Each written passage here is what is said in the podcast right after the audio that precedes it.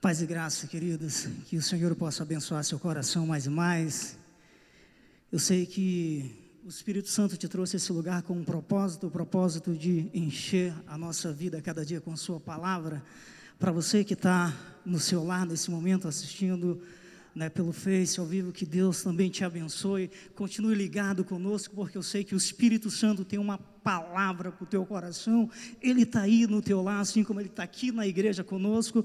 Nós não podemos ver o Espírito Santo, mas ele está aqui porque certamente você que está aqui está sentindo a presença dele e no seu lar, querido, o Espírito Santo vai te abençoar. O assunto desse mês, como andar no Espírito. E o tema é muito simples: andar em Espírito. Paulo diz no livro de Filipenses, capítulo 12, aí por volta do versículo 13, se eu não estou enganado, não que eu tenha alcançado, mas uma coisa eu faço, prossigo para as coisas que estão diante de mim. Falar, querido, sobre esse amigo Espírito Santo é algo muito gostoso mas em toda a nossa vida, a intimidade com o Espírito Santo, a sensibilidade à voz do Espírito vai ser sempre uma descoberta para a nossa vida. Porque quanto mais, querido, nós caminharmos com Ele, mais nós vamos ter intimidade para descobrir os segredos do Espírito Santo. Há um texto que precisa, querido, de uma compreensão Está no livro de Atos, capítulo 1, versículo 3, 4 e 8. Eu quero usar esse texto como base para essa mensagem. Atos, capítulo 1, versículo 3, 4 e 8. Olha comigo o que diz esse texto. Este também, depois de ter padecido, se apresentou vivo com muitas provas infalíveis aparecendo-lhe durante 40 dias e falando das coisas concernentes ao reino de Deus. Versículo 4. E comendo com eles, determinou-lhes que não se ausentasse de Jerusalém, mas que esperasse a promessa do Pai, a qual disse ele: De mim ouvistes. Mas recebereis o poder ao descer sobre vós o Espírito Santo e sereis minha testemunha tanto em Jerusalém como em toda a Judéia, Samaria e até aos confins da terra.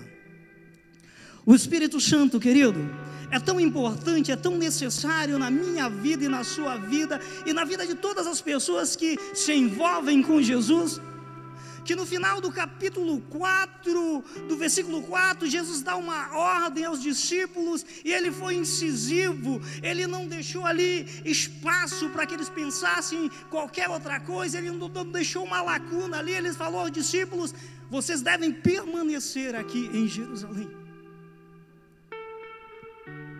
Até que do alto vocês sejam revestidos de poder.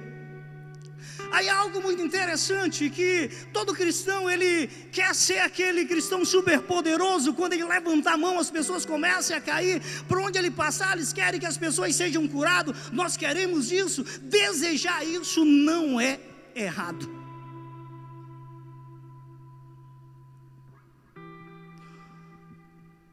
O versículo 8, Jesus falou aos discípulos: Olha, vocês vão ser minhas testemunhas tanto aqui em Jerusalém como Samaria, em toda a Judéia, até os confins da terra, vocês vão ser minhas testemunhas, mas vocês têm que permanecer aqui. Era um momento que os discípulos estavam tristes, porque Jesus havia sido crucificado, e eles achavam que tudo tinha acabado. Pedro achou que tudo tinha acabado ao ponto que ele voltou a pescar. Alguns se dispersaram e Jesus foi reunindo, conversando com os discípulos, reuniu com todos eles novamente. E eles perceberam que tudo aquilo que Jesus havia falado para ele, que ele iria padecer, que ele iria morrer, mas ao terceiro dia ele ia ressuscitar.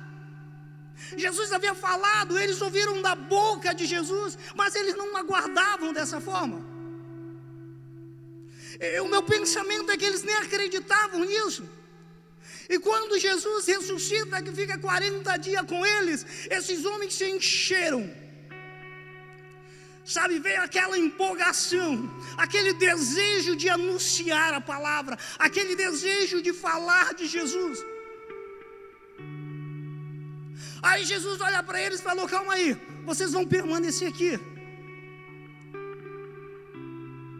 Esse desejo que está dentro de vocês é bom, mas eu caminhei com vocês.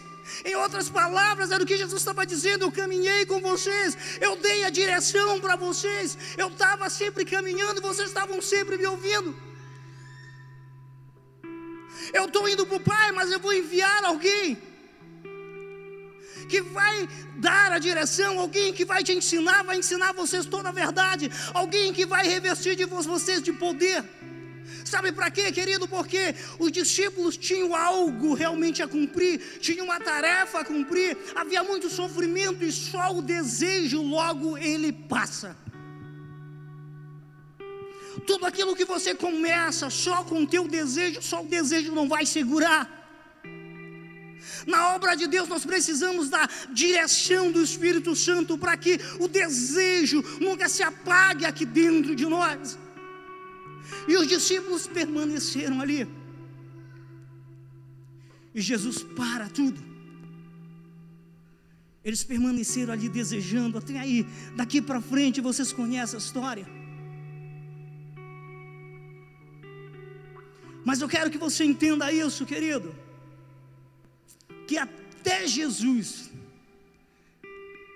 passou sua vida aqui na terra sendo conduzido pelo Espírito Santo, ao ponto que o Espírito Santo levou ele para o deserto para ser tentado.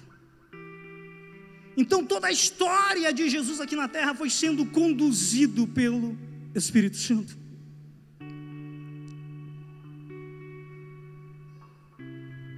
Livro de Gálatas, querido. Capítulo 5, versículo 16. Olha o que diz o texto. Gálatas 5,16: Digo, porém, andai em espírito e não cumprireis a concupiscência da carne. A Bíblia descreve, querido, como carne tudo aquilo que mora dentro de nós e se opõe contra a vontade e a palavra de Deus. Isso é carne, isso é desejo da carne.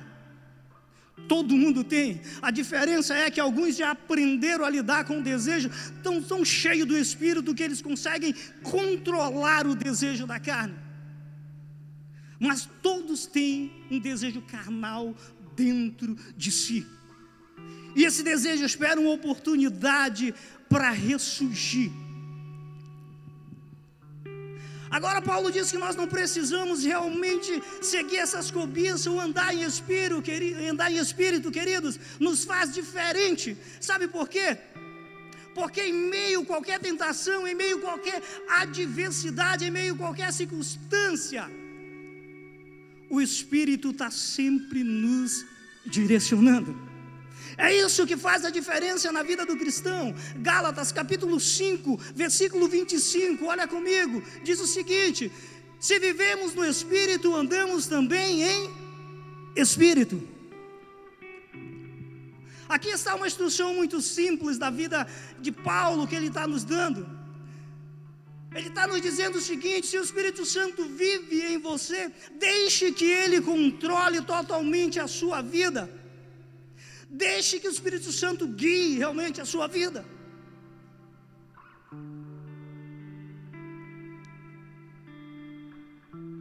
Por muitas vezes o Espírito Santo está dentro da nossa vida, porque no dia que você entregou a sua vida a Jesus, é muito claro na palavra que o Espírito passou a habitar dentro de você, então ele está dentro de você.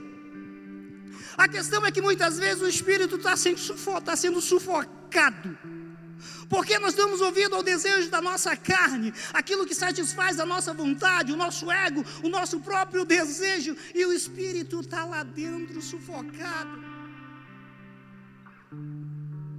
Por que isso acontece na nossa vida? Paulo usa uma expressão na palavra que ele disse: porque aquilo que eu quero fazer eu não faço, e aquilo que eu não quero eu acabo fazendo. Muitas vezes, querida, essa expressão é muito clara na nossa vida. Que o Espírito lá no fundo, ele está falando no teu inconsciente, dizendo: olha, isso é errado. Não vá por esse caminho, não faça isso. Mas nós não damos ouvido à voz do Espírito Santo. Aí eu entro no primeiro ponto dessa palavra, querido, que diz o seguinte: a igreja não funciona sem o Espírito Santo. A igreja caminha, querido, com tantas coisas, tantos eventos, tantos é, movimento. Sabe, tudo isso é fundamental para que a igreja funcione. A igreja procura alcançar metas e metas e muitas vezes esquece da fonte que faz tudo funcionar, que é o Espírito Santo. Tem alguém aí, igreja? Não é errado, querido, os alvos da igreja não são errados. As metas que o pastor Vitório tem estipulado, sentado comigo, com os outros pastores, nada disso é errado. Há um desejo no nosso coração há muito tempo, que Deus trouxe ao coração do pastor Vitório de 10% dessa cidade para o Senhor Jesus. Mas nós precisamos que o Espírito Santo, querido, nos sustente. Porque muitos começaram cheios de vontade e ficaram no caminho. Muitos já nos abraçaram e falaram, pastor, estou com você, e quando a gente olhou para o lado já não estava. Muitos chegaram cheios de desejo no coração, e nas primeiras adversidades eles desapareceram. Muitos começaram amando liderar e hoje já não estão liderando porque cansaram. Era para isso que os discípulos precisavam realmente ser revestidos do poder do Espírito Santo, para que eles fossem, o Espírito Santo sustentasse na obra.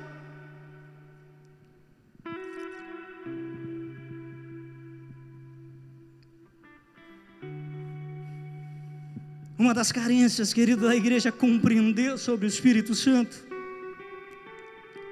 E sabe por quê? A igreja, por muitas vezes, não compreende sobre o Espírito Santo, a pessoa do Espírito Santo. Primeiro, porque não estudo diligentemente a palavra de Deus. Não procuram se encher com as suas verdades e princípios. Há um texto no livro de Salmo, capítulo 119, versículo 147 e 148. O salmista fala algo muito lindo quando ele diz o seguinte: Antes do amanhecer me levanto e suplico o teu socorro. Na tua palavra deposito a minha esperança. Fico acordado nas vigílias da noite para meditar nas tuas promessas. Antes do amanhecer é o quê? Madrugada. O salmista Davi estava ali. Na vigília da noite, estava ali ele meditando na palavra. E se sustentando nas promessas de Deus. Era ali que o Espírito Santo trabalhava o coração dele. Era ali que o Espírito Santo começava a agir a favor dele. Ele se apegava dia e noite meditando na palavra para conhecer, para desenvolver a cada dia dentro do seu coração um relacionamento com o Espírito Santo. E aí, igreja, nós só vamos desenvolver esse relacionamento se nós buscarmos a cada dia conhecer a palavra de Deus. Eu não estou falando, querido, de colocar o dedo, abrir sua Bíblia e colocar um dedo, o Senhor fala comigo, onde eu colocar meu dedo, é lá que o Senhor vai falar.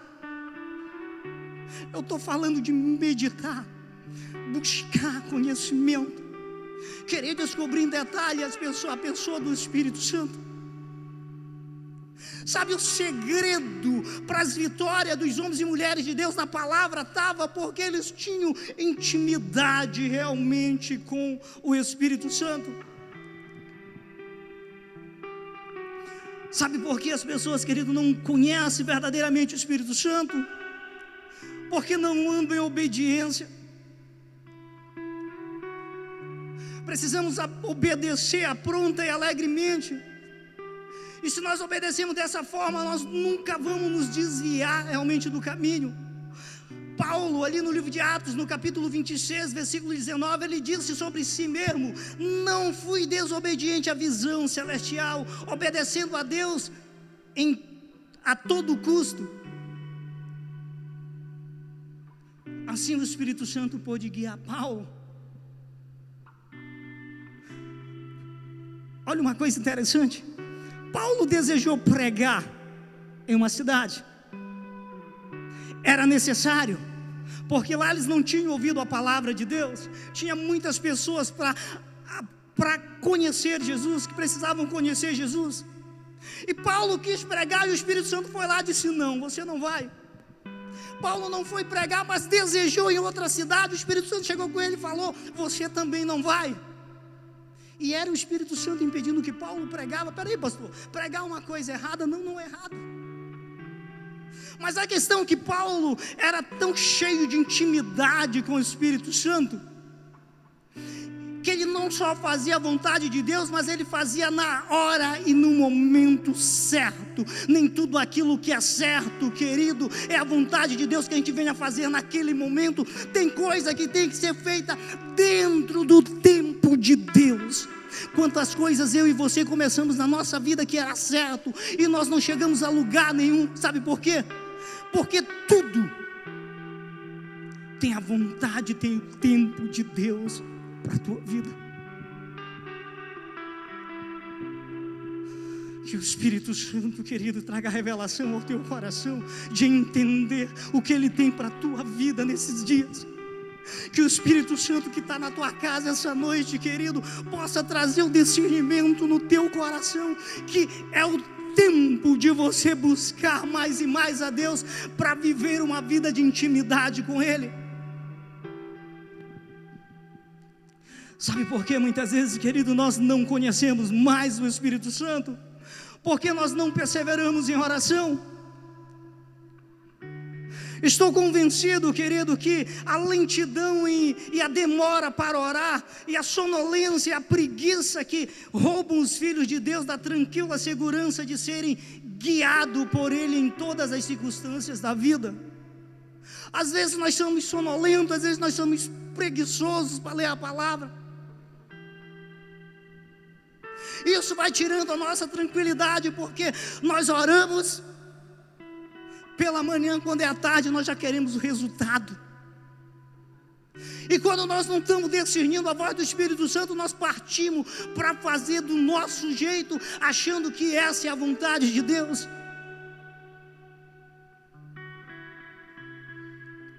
Que o Espírito Santo nos conduza, querido, ao ponto que nunca deixe que nós venhamos fazer nada que nos divide do centro da Sua vontade.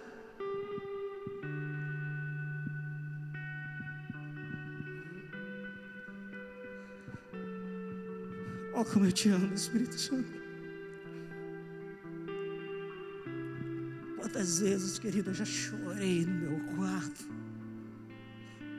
Quantas vezes eu já chorei dentro do meu banheiro por saudade, por ver muitas coisas que eu queria que desse certo, não dando certo.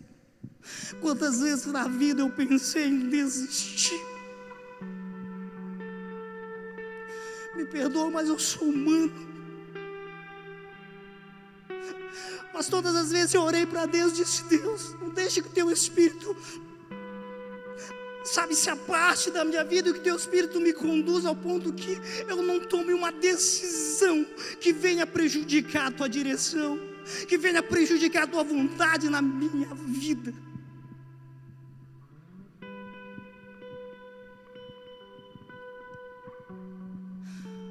Precisamos, querido, orar Romanos no capítulo 12, versículo 12 diz: Alegrai-vos na esperança, sede paciente na tribulação, perseverai na oração. Segundo ponto dessa mensagem, querido, a sua vida não funciona sem o Espírito Santo. Tudo que o Filho de Deus precisa para funcionar neste mundo está vinculado ao Espírito Santo. Romanos, no capítulo 8, versículo 14. Olha o que diz o texto. Pois aqueles que são guiados pelo Espírito de Deus são filho de Deus. O Espírito Santo foi enviado para ser nosso guia constante, infalível, ele habita em todos aqueles que já confessaram a Cristo, que já aceitaram Jesus como Salvador realmente da sua vida. Ele quer realmente a cada dia o nosso corpo como morada, Ele quer habitar nos nossos corações. Mas o texto está dizendo: todos aqueles que são guiados pelo Espírito, esses sim são filhos de Deus. E a minha pergunta essa noite, querido, você é guiado pelo Espírito de Deus? Você pergunta para Deus: Deus, será que esse é o trabalho? Eu quero entender se esse trabalho que o Senhor tem para mim, eu saio dessa empresa ou não.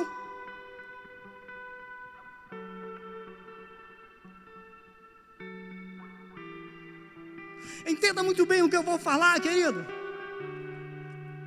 Por muitas vezes a igreja ela caminha de uma forma que quando as adversidades surgem na nossa vida, as pessoas procuram pastor, procuram discipulador, procuram um grupo de amigos mais próximo, falam sobre o problema, pedem ajuda. E com algum tempo depois ele decide orar 3, 4, 5, 6 minutos e pede direção para o Espírito Santo. É errado pedir conselho ao pastor? Não, ele está aí para isso, estamos aqui para isso, para ajudar, para abençoar. É errado procurar seu discipulador? Não. Deus colocou alguém que é a tua proteção espiritual. Sabe onde está o erro? É que é difícil Deus trabalhar quando você não senta primeiro com o Espírito Santo e pede a direção dele, dizendo: Espírito Santo, você conhece o problema. Você conhece a minha vida, você sabe tudo que eu estou passando. Me dá uma direção, não me deixe errar. Gasta tempo com Ele. Quando você procurar o pastor, quando você procurar o teu discipulador, Deus vai usar, sabe o que? A palavra a qual você meditou no coração do pastor, no coração do teu discipulador, para confirmar tudo aquilo que o Espírito Santo já falou dentro do teu quarto. Agora acorda, querido, que ninguém vai substituir o Espírito Santo na tua vida. As pessoas por muitas vezes estão terceirizando, estão jogando a culpa do seu fracasso no discipulador, no pastor, no líder da sua célula, no seu líder de ministério, por falta de comunhão com o Espírito Santo.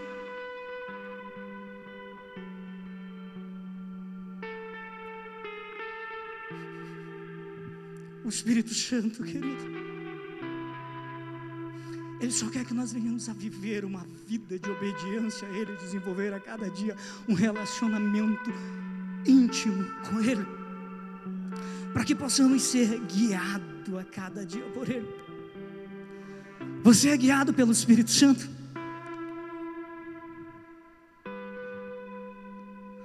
Não importa, querido, aonde você trabalha, no meio da sociedade que você está vivendo. Você está nesse lugar para ser luz, você está nesse lugar para fazer a diferença. O Espírito Santo sempre ele traz alegria na tua vida e o diabo não pode roubar essas coisas.